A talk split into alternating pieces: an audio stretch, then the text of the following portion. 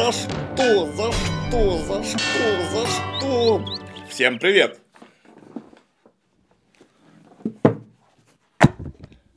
С вами киноведы в штатском, как вы, наверное, уже поняли. Почему я так бурно реагирую? Ну, потому что на голубые экраны вышел фильм, кинопродукт с содержанием кино, равным примерно 20%. Называется он «Гардемарины», 1787 год, мир. Потом будет еще война. Когда-то давно, в 1987 году, вышел фильм той же самой Светланы Дружининой «Гардемарины вперед!»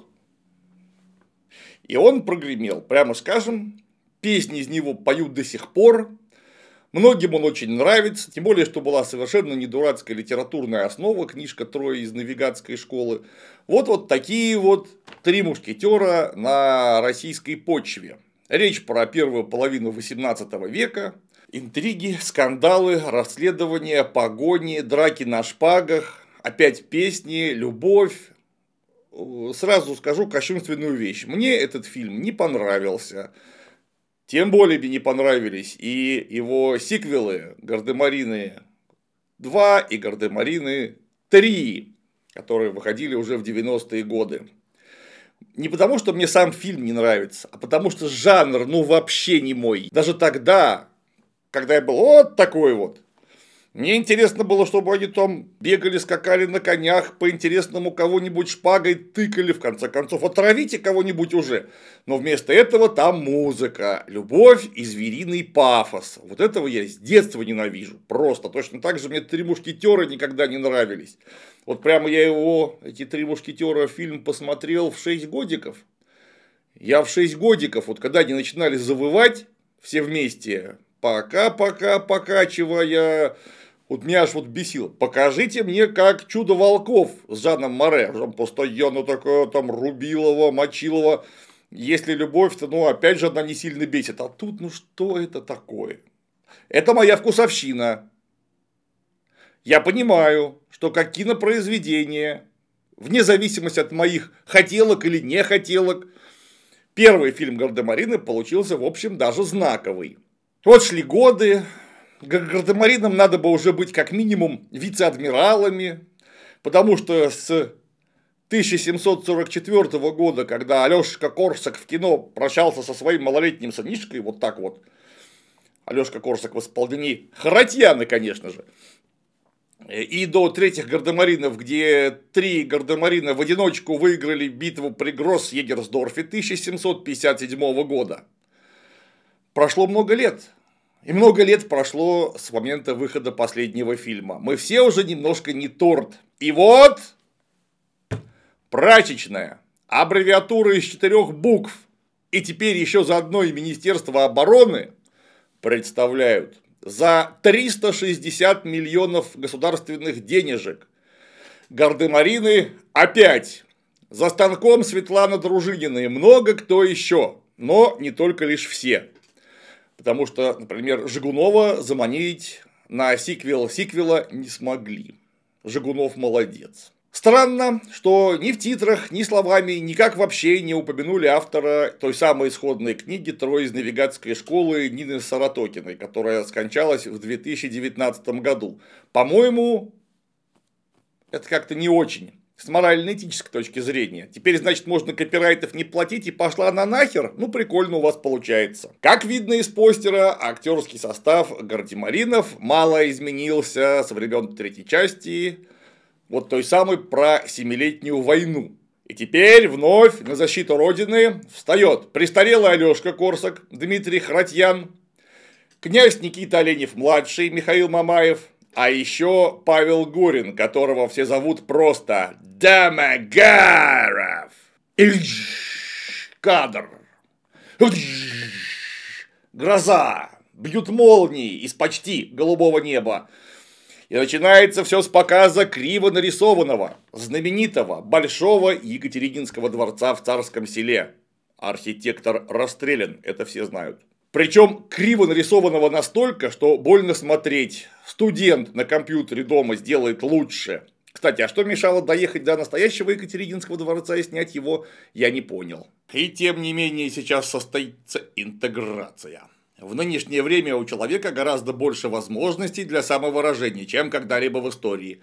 Однако творческие люди не всегда понимают, что нужно делать, чтобы их увлечение начало хоть немного окупаться, не говоря о том, чтобы выйти в плюс. При этом каждому наверняка доводилось заказывать что-то на одном из многочисленных маркетплейсов в интернете. А вот мысль самому что-то там разместить приходит не ко всякому. Ну а чтобы разобраться в разных тонкостях этого дела, можно записаться на бесплатный интенсив от Skillbox, который произойдет с 7 по 9 ноября. За три дня вы узнаете, как устроены маркетплейсы, какие у них сильные стороны и что там нужно для старта. Будут и э, разборы успешных кейсов и подсказки по выбору конкретного маркетплейса и многое другое. Также всем дадут готовые шаблоны инструкции, чтобы было проще сделать первые шаги и не запутаться в оформлении всяких картиночек, таблиц и интернет-страничек. Кстати, после регистрации участникам интенсива выдают различные подарки, которые должны помочь в освоении премудростей маркетплейсов. Например, книгу проведения переговоров с поставщиками, потому что умение договариваться, оно точно каждому пригодится. Ну а зарегистрироваться на мероприятие можно по ссылке под видео или QR-коду на экране. На дворе, как и было обещано, 1787 год – Аббревиатура из четырех букв, известная вниманием к родной истории, подогнала очередную порцию секретных документов и актуальных исторических консультаций, потому как над дворцом развивается флаг, современный российский триколор. Да. В качестве государственного флага Чисто для справки, бело-сине-красное полотнище стало флагом Российской империи официально 11 мая 1896 года. До этого государственным флагом был черный двухглавый орел на золотом поле, ну и всякие дополнения в виде дополнительных гербов, сердцевого щитка с Георгием Победоносцем, скипетра державы и так далее. Триколор использовался в торговом флоте и его вариации в качестве гюйсов, то есть кормовых флагов на боевых кораблях. А между тем появляется, я бы сказал, вплывает в кадр императрица Екатерина II в исполнении Кристины Арбакайте. О том, что это императрица, мы узнаем только из титра и только из него. Потому как самая богатая тетя в стране обряжена в платье червонной королевы из мультика «Алиса в стране чудес» советского производства 1981 года. Екатерина II достает манерку и что-то мощно занюхивает. Говорят, табак.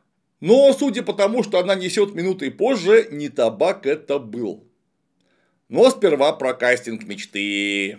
Екатерина II, как и было сказано, это Крис Арбакайте, которая играла юную Софью Августу Фредерику Анхальцербскую в первых фильмах. Екатерина II была красивая, пользовалась успехом.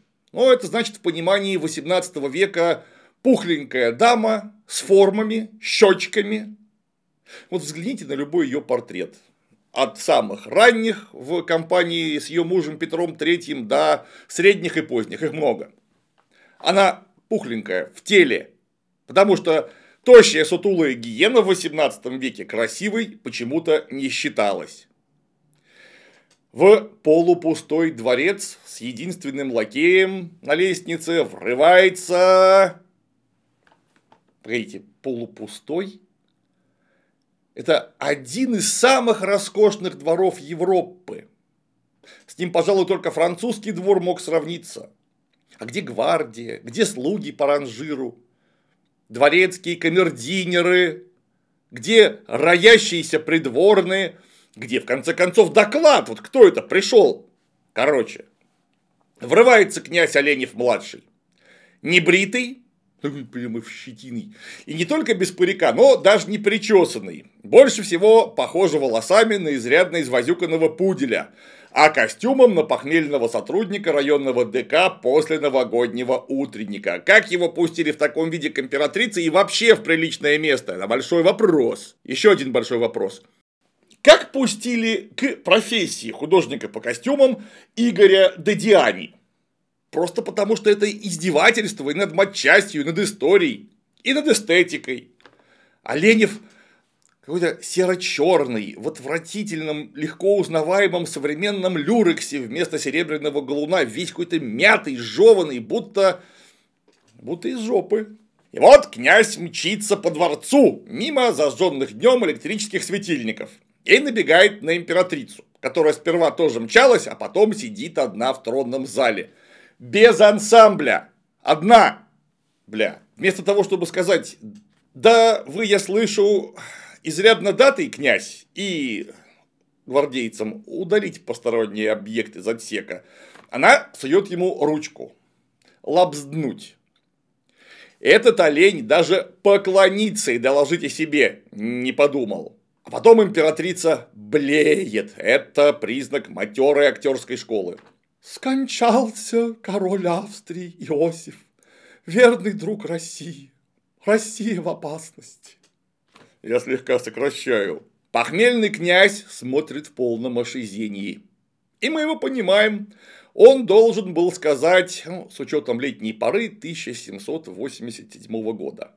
Матушка, да как же это? Вы ж прямо сейчас должны с Иосифом Францевичем Габсбург-Лотаринским плыть на галере Днепр и кушать на плавучем ресторане галере Десна в сопровождении всей Лиманской флотилии от Киева к Черному морю, осматривать знаменитые Потемкинские деревни. Иосиф второй живеханик, бросали бы вы, Ваше Величество, нюхать. Ну и мы удивимся вместе.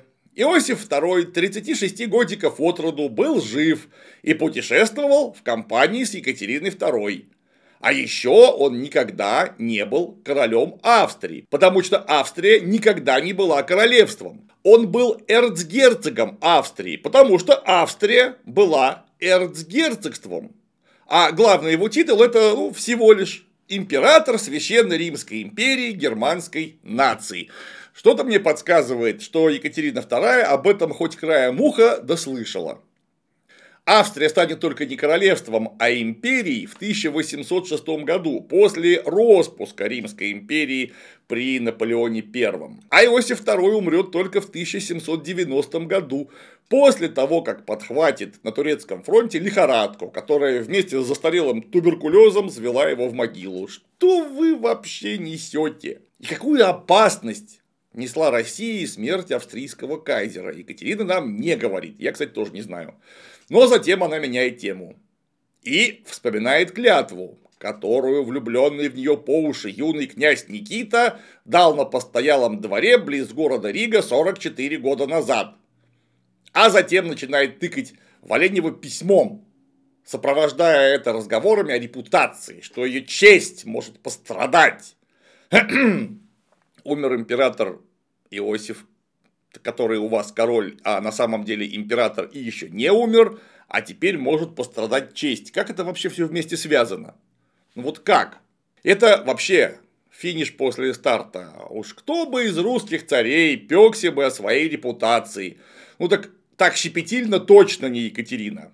По сравнению со свержением законного императора, узурпацией трона, открытым сожительством ну, к 1787 году уж как минимум с 17-м по счету фаворитом, это, кстати, был адъютант Потемкина, светлейшего князя, Александр Матвеевич Дмитрий Мамонов, то, о чем что дальше говорится в письме, как-то затронуть репутацию Екатерины могло очень вряд ли. Ну и о чем же письмо? А письмо-то вот о чем. Внебрачный сын Екатерины, граф Алексей Бобринский, Алексей Григорьевич. Бастард от Григория Григорьевича Орлова, еще одного фаворита. Отправленный маменькой от греха подальше учиться в Европу, в Италии просадил все бабки в казино. Затем проиграл нательный крест, ну и вишенка на торте. устроил в казино пьяный дебош, в ходе которого прострелил из пистолета феску какого-то знатного турка. Может, не сам прострелил, может, его подставили, но факт остается фактом. На Бобринского это все повесили. В итоге Бобринский был схвачен, арестован и где-то заточен. Тайно. В русскую же миссию подкинули письмо Екатерине с требованиями отозвать из Крыма Суворова и Потемкина, разрушить все церкви и 30 тысяч рублей золотом. В противном случае, согласно законам шариата, Бобринский будет казнен. Об этом нам князь Никита Оленев говорит, что по законам шариата за такое полагается смертная казнь. О как!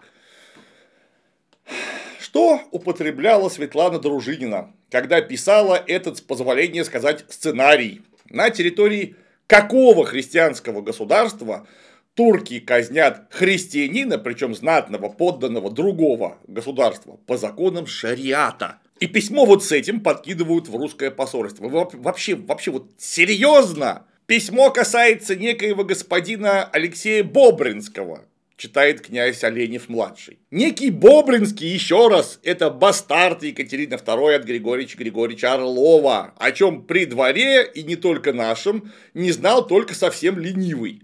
И потом нам показывают флешбэк некоего господина, который проигрывается в каком-то казино бородатому китайцу в японском костюме и с японским же веером с лицом узбекского бая по имени Ли.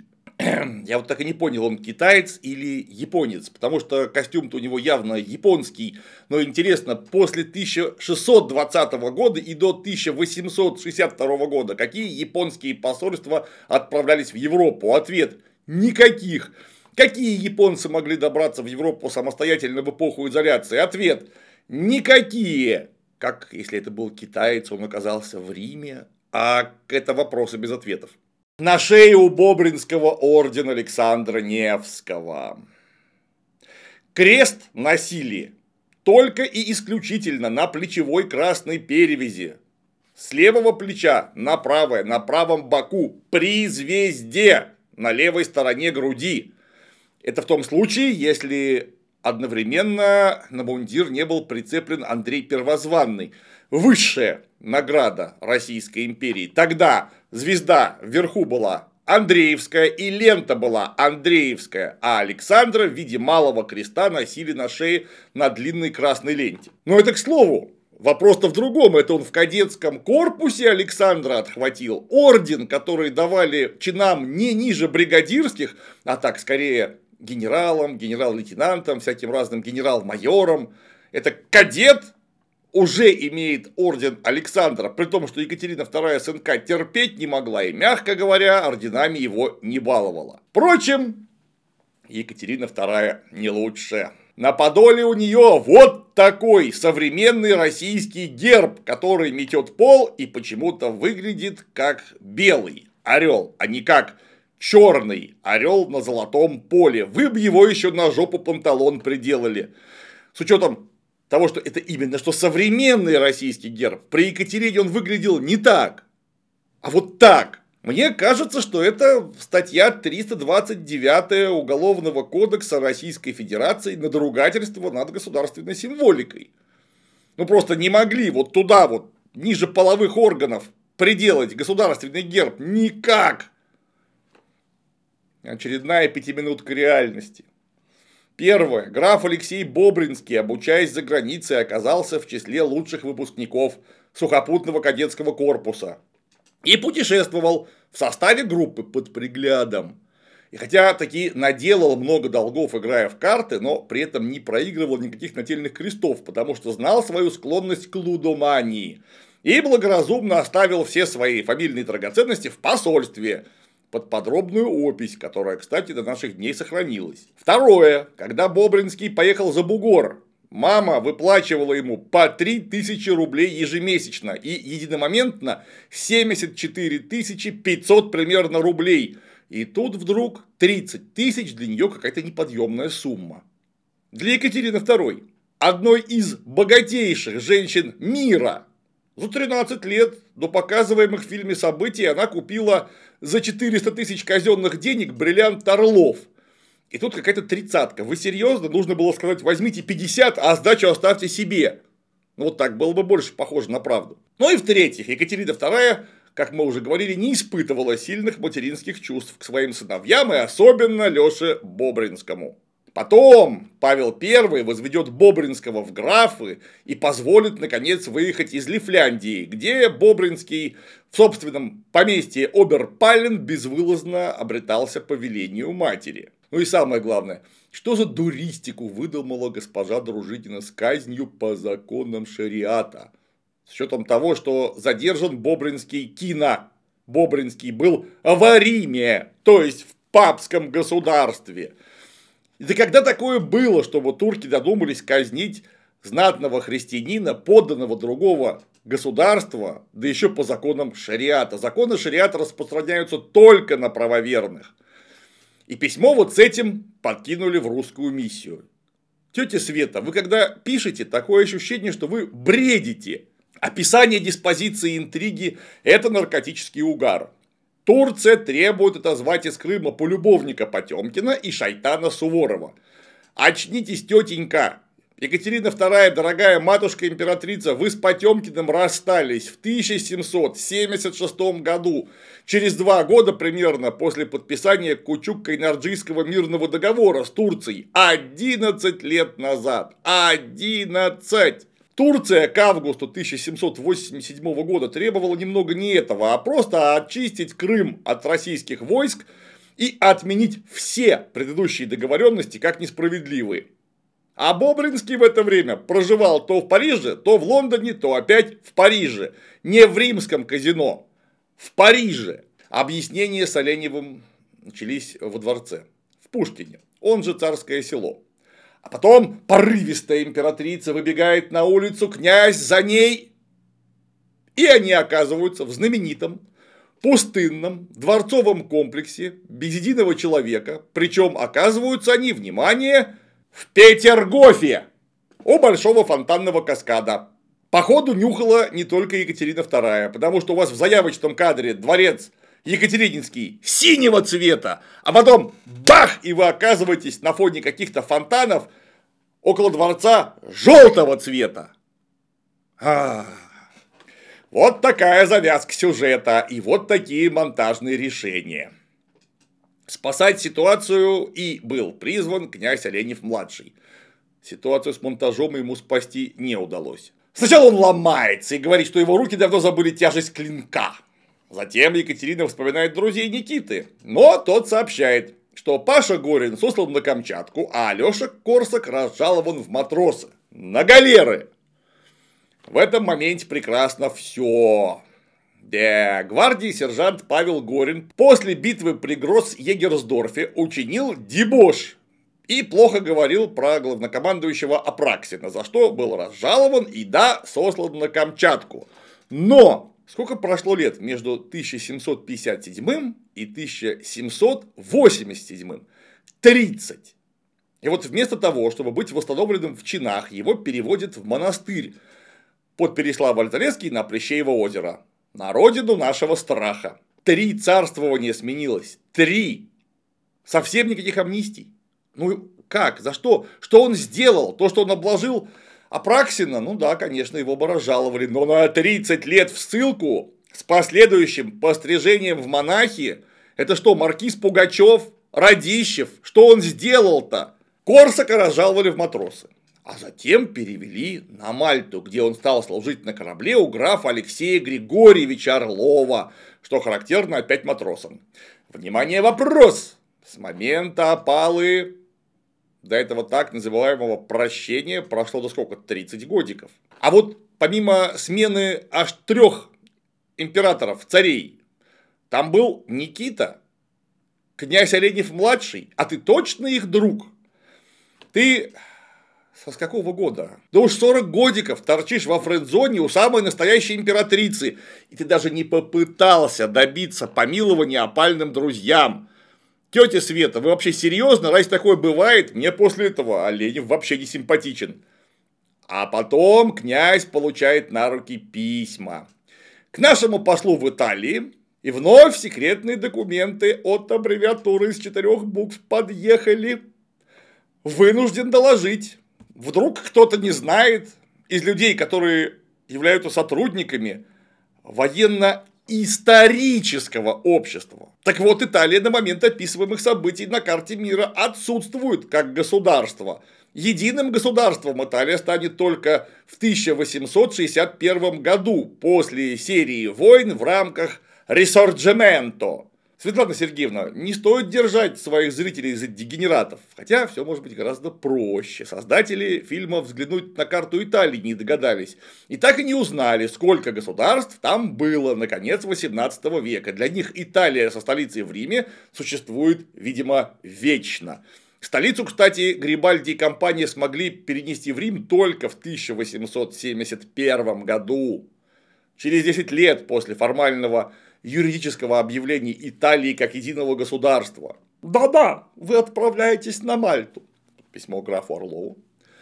Хватит ему на палубы маскирады устраивать. Граф Алексей Григорьевич Орлов-Чесменский, ну а кто бы там еще мог быть-то на палубе, отставился от службы в 1775 году и проживал в поместье. Прекратите уже бредить. Паша Горин, в монастыре на Плещеевском озере готовится к постригу. Как он готовится?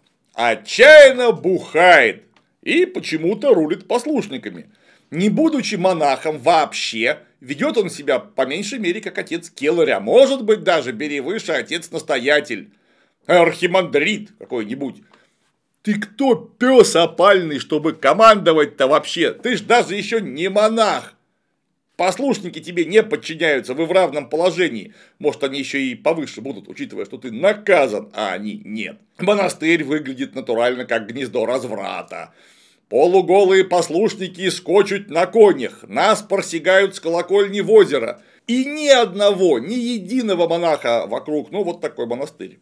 И, конечно, все шляются обряженные в легко узнаваемые современные софринские подрясники такого модного греческого кроя с глубоким запахом на бок, вместо традиционных одноряда, которые вовсе не распашных туник, рубах в пол. Вот зачем нужна была сцена с прыжками с колокольни и скачками будущих монахов? Зачем искупали жирную маму Софью, маму Шурки Корсака? Зачем она лупила князя Оленева зонтиком? Наверное, потому что это смешно? Нет. Это уровень Бенни Хилл Шоу. Если бы Бенни Хилл Шоу сидела на чудовищных дозах Хмурого. Вот к чему были все натужные разговоры между Демагаров и Оленев насчет, а если не удастся этого господина, так что нам его пристрелить? А ведь я стрелял. Ровным счетом это ни к чему, но развитие сюжета, раскрытие персонажей, повышение уровня юмора, ну или наоборот, драматизма, это не влияет. Шутки с упавшей жирной мамой и отоваривание великовозрастного олуха по жопе, это в детском саду уже не веселит. И вот по непонятной причине Дамагаров соглашается ехать с сакраментальной фразой «Да будет тако!»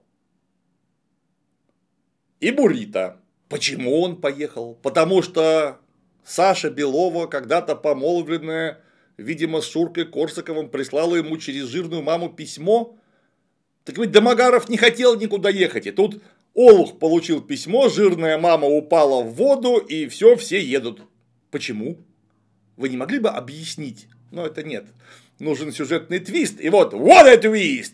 Вся компания в составе Ленева, Демогарова, и Александра Послушника прыг с колокольни Корсака оказывается в итальянском посольстве в Риме. Каком посольстве? Где? Почему? Я просто сейчас рехнусь от этой ахинеи. Но не было никакого посольства России в Италии в силу отсутствия Италии.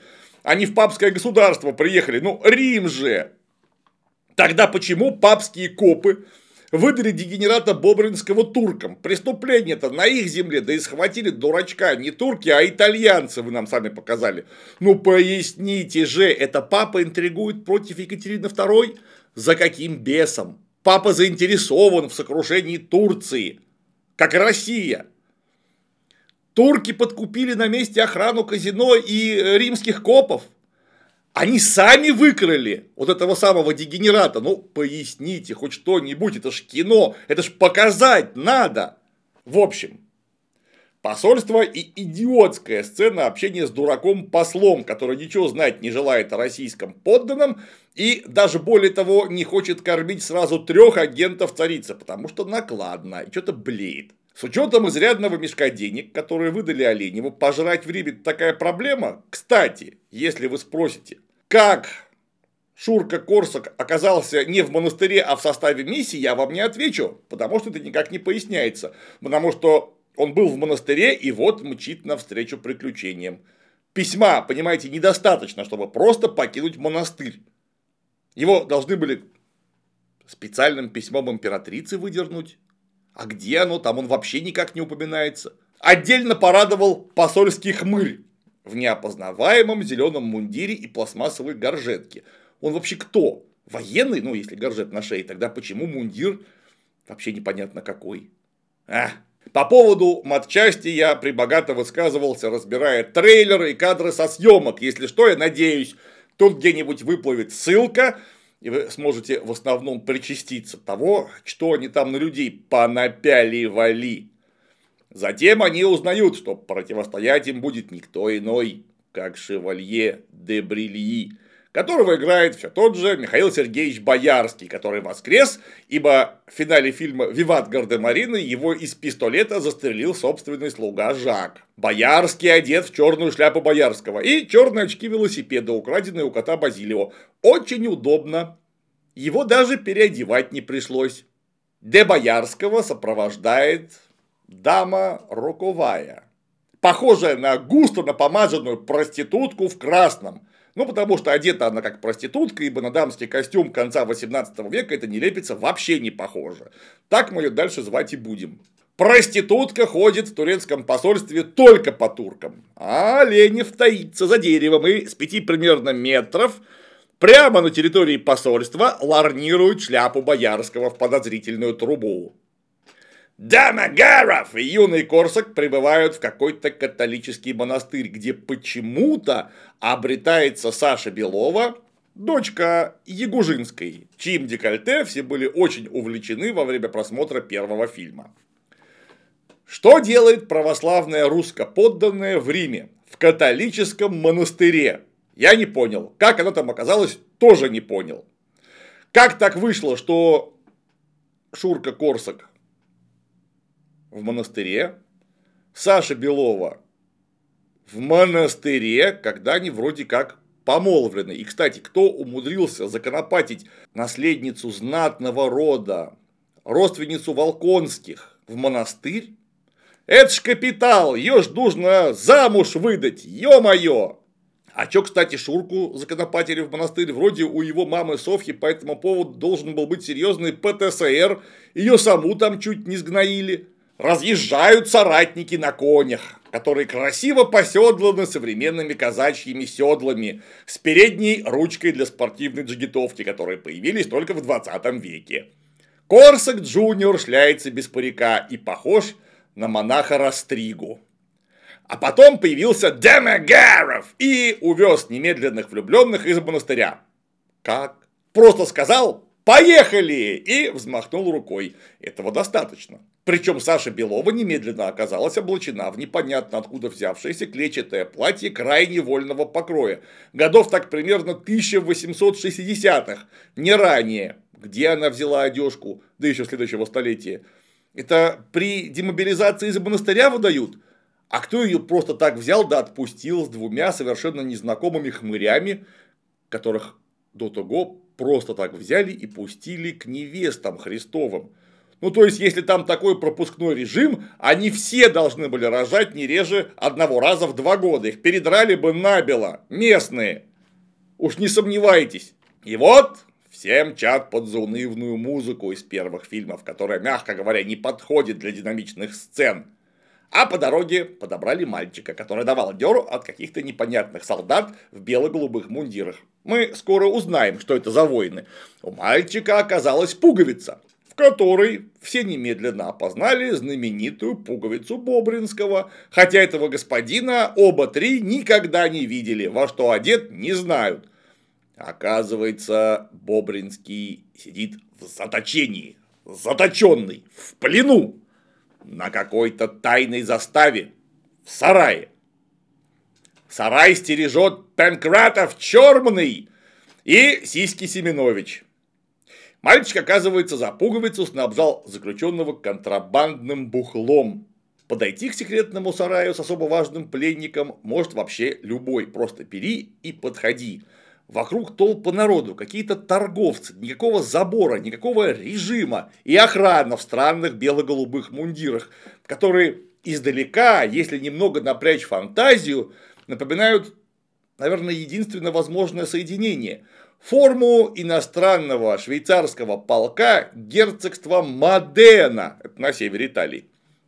Беда в том, что его распустили в 1760-е, но каналья, что делают моденские швейцарцы во главе с сиськами Семенович в Риме, где стерегут секретного заключенного для турецкого султана, подчиняясь при этом французской шляпе Боярского и проститутке в красном. Над заставой реет флаг. Флаг красивый, реет гордо.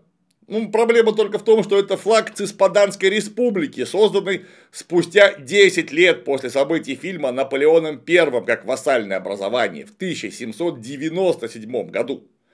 Тут беда в том, что этот политический огрызок находился ну, на севере Италии. Это Модена, Болонья, Феррара, Реджио. Рим и в 1797 году не мог иметь такого флага. Что вообще происходит, мне кто-нибудь пояснит? Шурка, перекинувшись торговцем, вот так незаметно по-военному, на глазах у всех, а там толпа народу, там от сарая вот так в бок идет мол, по которому ходит караул. И вот он заходит со стороны мола, незаметно по-военному подходит к сараю, берет ключик с карнизика, отпирает ключиком дверь, залезает внутрь, переодевается Бобринским, а Бобринского маскирует в себя, то есть в итальянского торгаша. Сам остается вместо него, Бобринский утекает при помощи осла, Никиты Оленева-младшего и тележки с сеном. Что мешало утечь вдвоем? Учитывая тотальную слепоту караула, непонятно.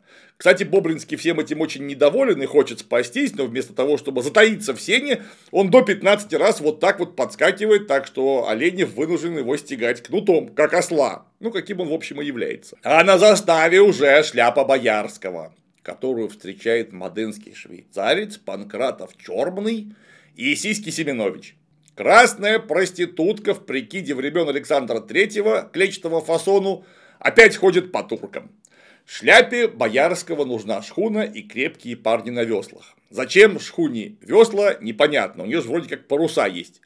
В каком ведомстве состоит Панкратов Черный, тоже непонятно. Заодно, какого черта француз де Брильи собирается переправить сына Екатерины II на Мальту, особо быстрым секретным методом, я опять же не понял.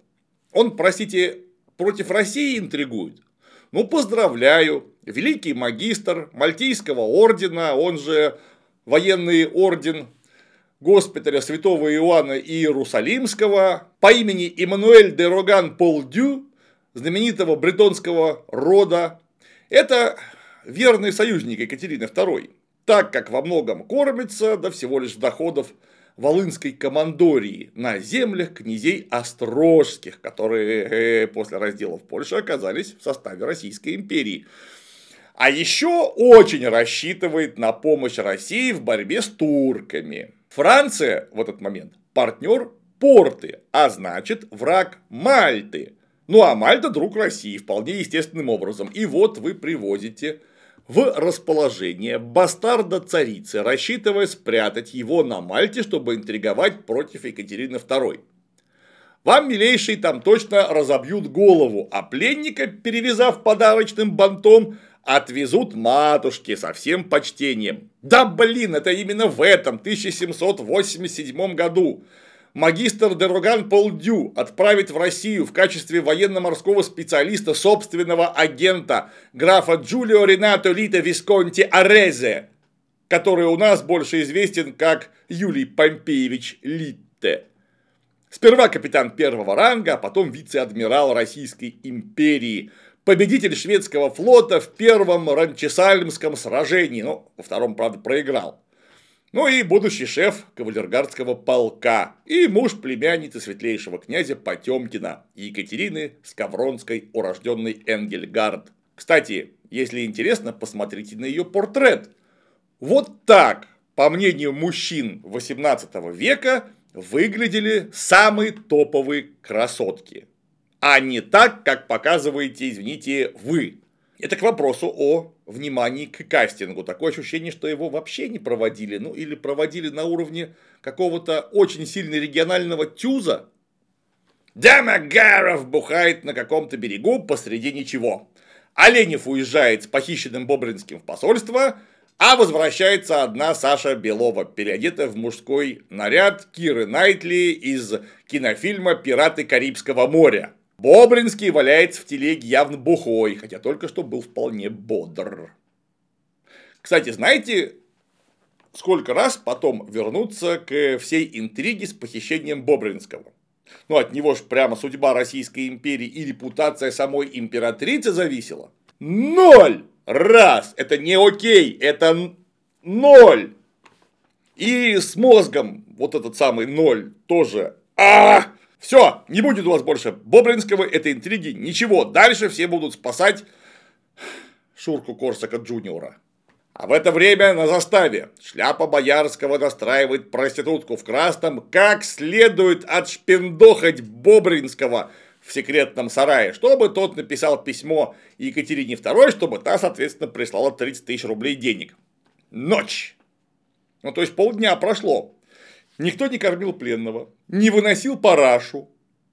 Никто за столько недель не выучил его обличье и не заметил подмены. Он, конечно, он похож, но отнюдь не как фотография. Впрочем, у Панкратова Чорманова служба налажена так, что ничего удивительного. Французский дворянин де Брильи ободряет проститутку на половые подвиги, называя железной леди. Вы, тетя Света, ничего не напутали. Он француз, не англичанин. Ну, чтобы сравнивать свою проститутку с Маргарет Тэтчер. Проститутка, оказывается, хорошо знает Бобринского, и у них были какие-то опасные совместные связи. И даже, не побоюсь этого слова, приключения. Ограниченную социальную ответственность, даже когда-то посадили из-за нее в тюрьму, как она говорит, меня истязали, как это получилось, учитывая, что Бобринский путешествовал по Европе очень сильно не один и под приглядом специально уполномоченных офицеров, полковника Бушуева под контролем секретаря Екатерины II Ивана Ивановича Бецкого или Бецкого. Но не суть. Начинается мощная актерская игра. Проститутка яростно соблазняет подменного Бобринского, гладит его ногой, забирается сверху, а потом, увидев, что это подмена, талантливо воет. Шляпу Боярского подмена вообще никак не насторожила. Действуем по плану и вперед на Мальту. Зачем? Ну, с Мальтой понятно. Эта Дружинина просто не дружит с головой. Дружинина не дружит с головой. Но вот со сценарием-то вроде должна дружить, это же ее сценарий. Вы собирались за Бобринского вымутить 30 кусков золотом.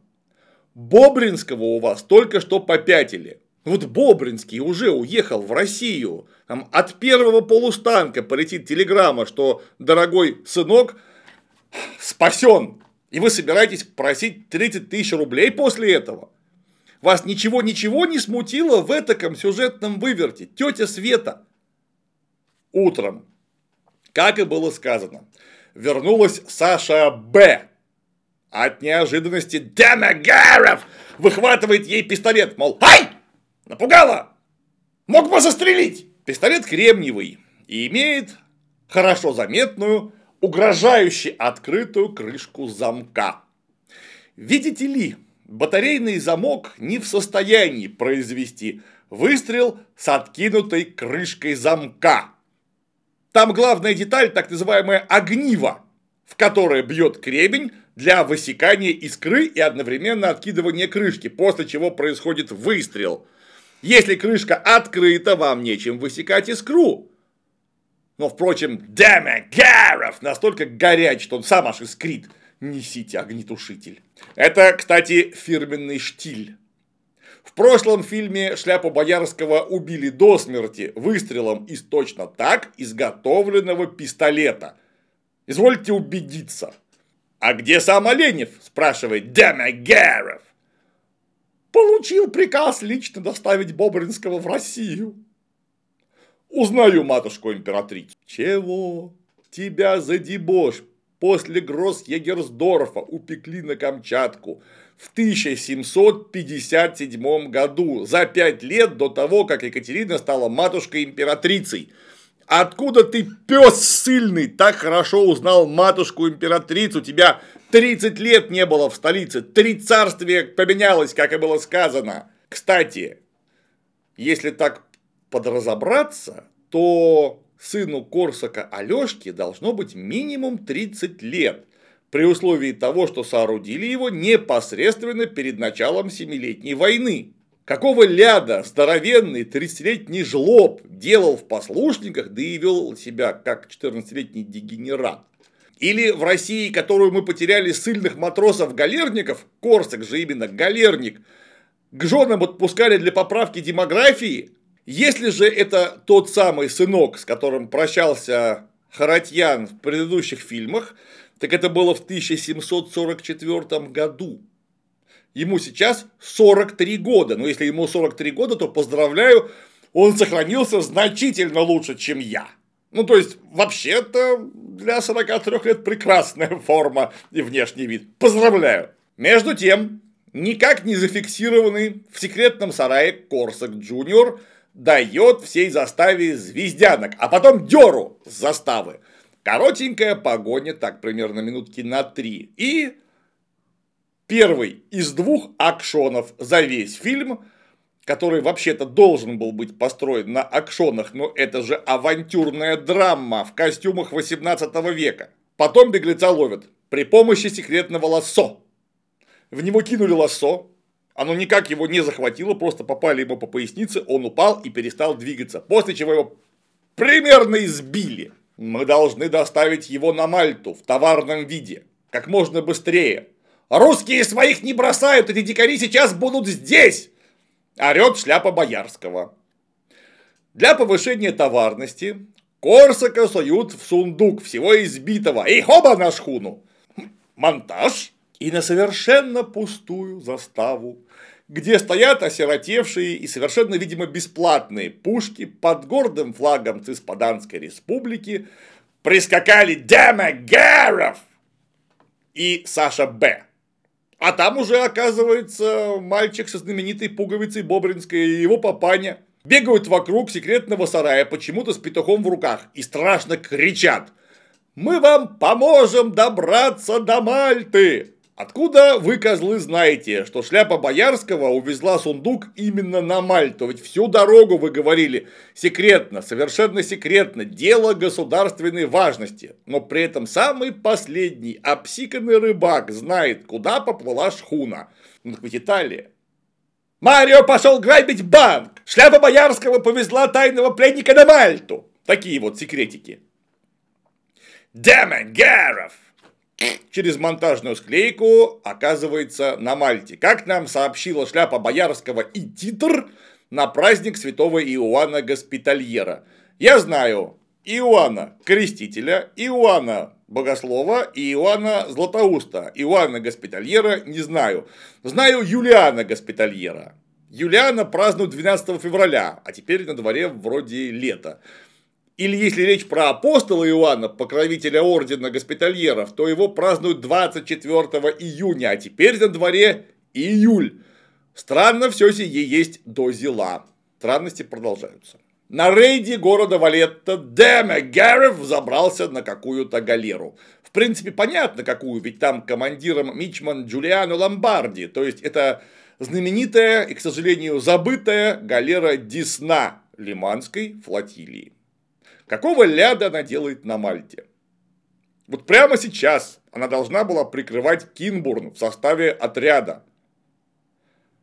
Демегаров оказывается с каким-то офицером и выпивает за Россию. Офицер ходит по военному кораблю в халате на голое тело.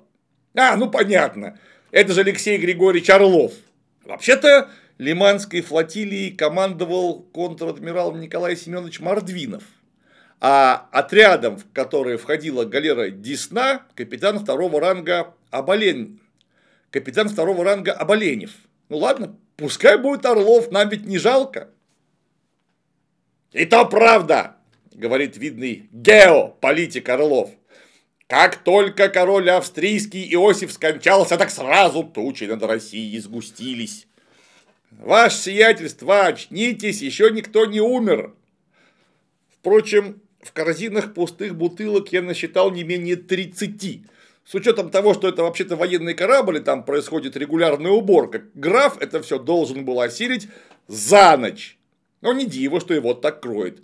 Удивительно другое, почему у царицы с наркотиков и с бухла у графа одинаковые приходы. Вот это странно. И вот, сразу же три оборзевшие сучки, Франция, Англия и Австрия, бросились наускивать Турцию, чтобы оттяпать у нас Крым. Вот вам! Кажет, ну, дулю. Австрия в составе Священной Римской империи для России надежный союзник, просто потому что враг порты. Окончательное оформление Союза в 1787 и вот это демонстративное посещение Юга России и Крыма императрицей и императором подтолкнуло Турцию к войне. Наускивали ее, конечно, только не Австрия. Англия, Франция и Пруссия, которым ни почем не нужно было усиление России, а кое-кто, не будем показывать пальцем, но это именно прусаки, хотели немного поквитаться за некоторые неудачи Семилетней войны. И при чем тут Австрия? Откуда на галерее взялся граф Орлов? Тетя Света, вы бы реально завязывали употреблять это самое, ведь не девочка уже, поберегите здоровье, и наше психическое заодно тоже. Алексей Егорович яростно бухает, хвастается и даже сумел напялить очень странный мундир при помощи матроса в белой размахайке и черном бикорне, ну то есть двууголки. Матросы 1764 по 1796 год носили шапки. Шапки, треуголок им не полагалось. Точно так же, как и размахаек с отложным воротником гюйсом. Эти гюйсы вообще появляются только при Александре Третьем.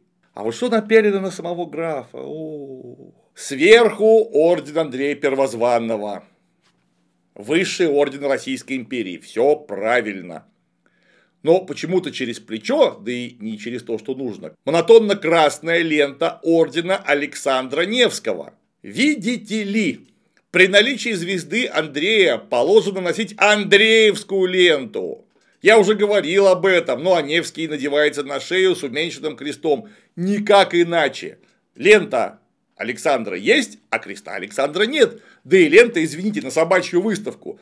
Реально это плотные шелковые полосы в 100-120 миллиметров ширины, а не вот это вот нечто. Кстати, на груди приколот Андрей образца после 1801 года. Да и сраная поделка для офисных панно и детских утренников. Купленная на распродаже, кстати. Вот картинка, если не верите. Андрей времен Екатерины II имел в щитке только крест, без орла.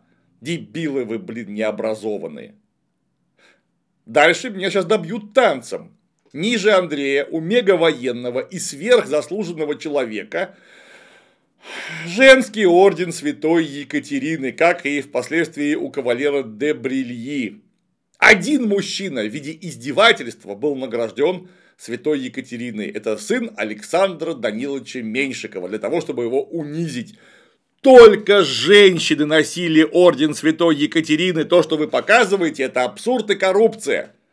Издевательство, надругательство, халтура, неуважение, бред, плевок в историю и заодно в аудиторию. Но вы же, ну, то есть мы, мы, бараны тупорылые, вам же все равно, вы же и так сожрете, правда? Кино-то высокохудожественное, а не документальное. На месте Екатерины ордена Екатерины. У Орлова здорового человека, вот посмотрите на портретик, красовался третий в истории орден Святого Георгия первого класса и черно-желтая орденская лента по камзолу, то есть под мундир, в соответствии со статутом. Замечательный портрет Орлова 1770 года. А обратите внимание на парик и гладко выбритое лицо, вот без всех этих мушкетерских усов и эспаньолок. Их тогда просто не носили. Ах, лучшего матроса у меня отбираешь, говорит Орлов. Мечман Корсак, заходи. Чего? Он матрос или мичман, потому что между матросом первой статьи и мичманом четыре звания. Мичман – это первый офицерский чин, соответствующий десятому классу табели о рангах. У вас, ваш светлость, галерой Мичман Ломбарди командует. Мичман. А Мичман Харатьян при этом матрос. Я вообще ничего не понимаю. Сам Харатьян Корсак, конечно, прекрасен. Опять белая размахайка с Гюйсом на плечах и опять треуголка. А конвоирует его почему-то унтер, больше всего похожий на морской чин британского королевского флота. Потому как подобное сочетание цветов, синий с белым, в российском флоте не применялось. У нас мундир был зеленый, зеленый, не синий. И опять флешбеки, там очень много флешбеков, и просто нарезки из предыдущих фильмов. А потом после нарезки начинается балаган на палубе с балалайками, бабами, ну и Мичманом Ломбарди, который оказался почему-то капитаном, и тоже почему-то носит на шейный крест Александра Невского. Они оптом эту помойку закупали, или он у них один – на всех для скоростного перевешивания. Кстати, у Мичмана Ломбарди там еще на всякий случай крест святого Иоанна. Это орден, который появился только при Павле Первом. А смотрите-ка ты, Ломбарди уже его носил до того, как это стало мейнстримом. Поздравляю, господа дебилы! На галеру прибывает шляпа Боярского, которая оказывается не просто так, а рыцарь ордена госпитальеров. Теперь я вообще ничего не понимаю. Если он рыцарь ордена и занимается какими-то тайными делами, то он агент магистра. Тогда какого черта он интригует против России? Или это он под магистром заодно кресло шатал? Вы не могли бы хоть что-то пояснить? Он играет свою игру. Он играет игру по приказу магистра. Он давно предал магистра и работает на кого-то еще. Как это все вместе связано? Вы не могли бы хоть что-нибудь показать мне, чтобы я понял? На палубе шляпа Боярского садится за главесин и немедленно бацает Ланфрен Ланфру. Под аккомпанемент балалаек.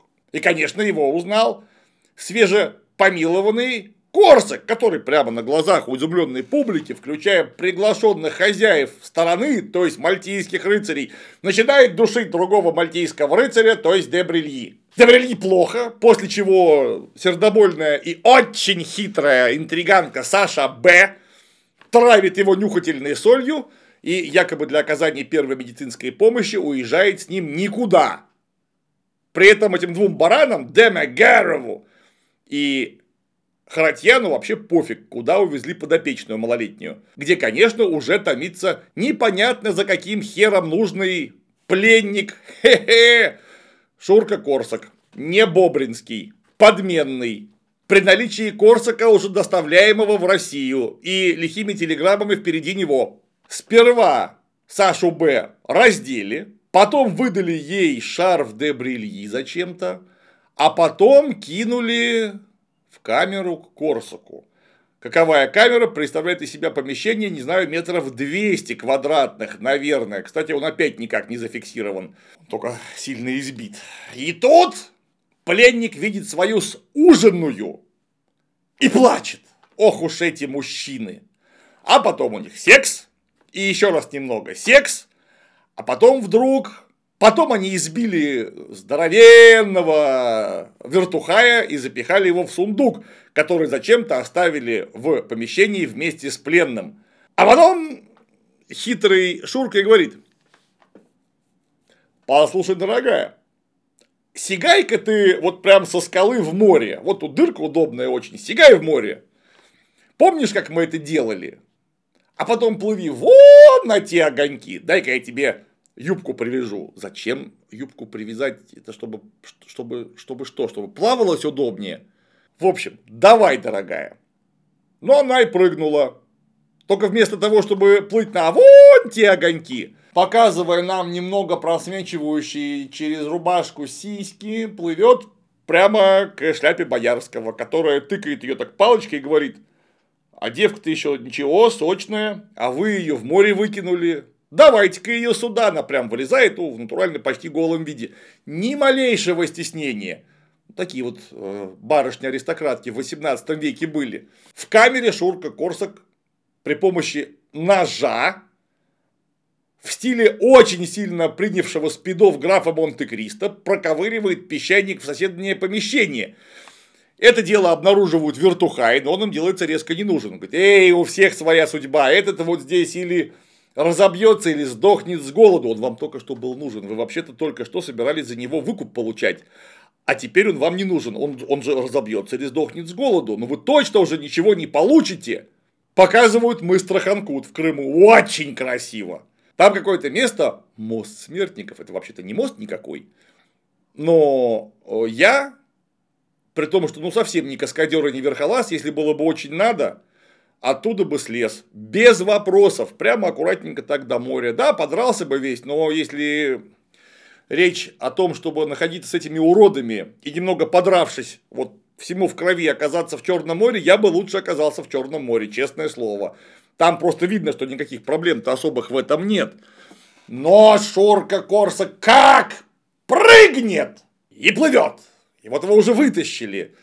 Ну и все. Дальше идиотская сцена фехтования. Второй акшон никчемный вообще. Между Харатьяном и шляпой Боярского. Знаете, я когда-то сильно ругался, и, кстати, совершенно справедливо, на отвратительную постановку фехтования в фильме «Три мушкетера» советском. Зря ругался. Бывает гораздо хуже. Ну, то есть, в разы разов. Эти двое, понятно, что они старые, им просто уже невозможно так ловко прыгать. Ну, взяли бы дублеров. Ну да, загримировали, показали бы немного со стороны, ну свет переставить, но честное слово, это же кино. Потому что смотреть на это просто отвратительно. Просто отвратительно. Они ни хрена не умеют делать при помощи дворянской шпаги. И если Корсак, у которого на 30 лет законопатили на галерах, это простительно, где бы он там тренировался, то Дебрелит чего? Он-то был вроде как на свободе, да, конечно, с простреленным легким, как он еще выжил вопрос. И тут Саша Бэй говорит, после того, как, конечно же, шляпа Боярского проиграла.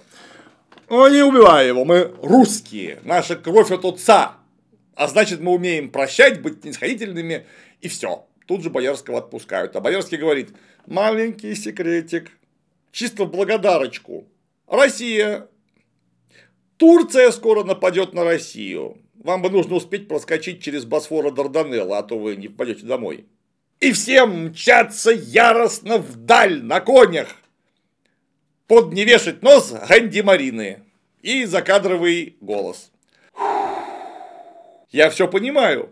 Это вообще в тренде мирового синема. Чтобы корова больше давала молока, нужно ее больше доить и меньше кормить. Все понятно. Нужно выдаить все франшизы. Вот настолько блевотно, а? И главное, непонятно, какая у вас TA. Target Group. Потому что фильм откровенно скучный, там ничего не происходит. Из такого зачем можно смотреть? Там все, что вы показываете смешного, не смешное. Интриги тупорылые настолько, что даже на утреннике на Новый год такое не прокатит. Ну, может быть, только там и прокатит. Снято просто омерзительно. Костюмы костюмы это, ну, это надругательство. Вот просто надругательство. Драк нет, погоня одна и та дегенеративная. Логики просто ноль. Секс показан, мягко говоря, никак. Ну, короче говоря, что? А там что? Там только песни из старых фильмов и миллион флешбеков. То есть, это у вас целевая аудитория, ностальгирующая старичье типа меня, которым очень нравились, я не такой, которым очень нравились первые гардемарины. Я правильно понимаю? Поздравляю. Ностальгирующее старичье после этого вот через пять минут сбежит из кинотеатра или выключит воспроизведение и лучше посмотрит Гардемарины вперед. Я не люблю этот фильм. Но лучше я его два раза пересмотрю, чем это ваше, потому что этим вашим, этим вашим, я уверен, прямо сейчас в аду пытаются Дама Хусейна и Гитлера. Потому что это такое мерзкая дрянь, не дружащая вообще ни с чем, которую сняли под эгидой аббревиатуры из четырех букв Министерство культуры и Министерство обороны за 360 миллионов рублей. 360 миллионов! Это, конечно, заметно меньше, чем потратили на Союз спасения. Ну так там и масштаб какой. Сколько там десятков актеров на первом плане и какая там гигантская массовка. А тут-то у вас что? У вас тут массовка. Ну хорошо, если на весь фильм человек 100 было задействовано и человек 20 на первом, втором, третьем плане. Вам 20 костюмов было не составить. Нормально. И 100-150 костюмов для массовки. Это недорого стоит. Но вы же даже не попытались, вам насрать. А деньги вы потратили, потому что изготовить это платье червонной королевы с современным российским гербом, это что-то достоит. А почему не потратить в два раза больше и не одеть императрицу как императрицу?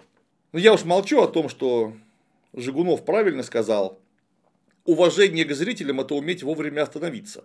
Вот вы уже не можете, вас уже просто конкретно понесло. Вот такое кино. Впрочем, оставьте эти сопли. Нас ждет вторая серия. 1787 год. Война! И вот это будет настоящая поступь апокалипсиса. Мы увидим пьяного Мадянова, мы увидим дважды кавалера ордена святого Андрея Первозванного, так сказать, хе-хе, кавалера в квадрате. Мы увидим Суворова и секретные разработки Тульского оружейного завода 1780-х годов, при помощи которых Российская империя выиграла не только русско-турецкую войну, но и фильм тайны дворцовых переворотов за производством все той же тети Светы Пружининой. Извините, я должен. За что? За что? За что? За что? с вами были киноведы в штатском.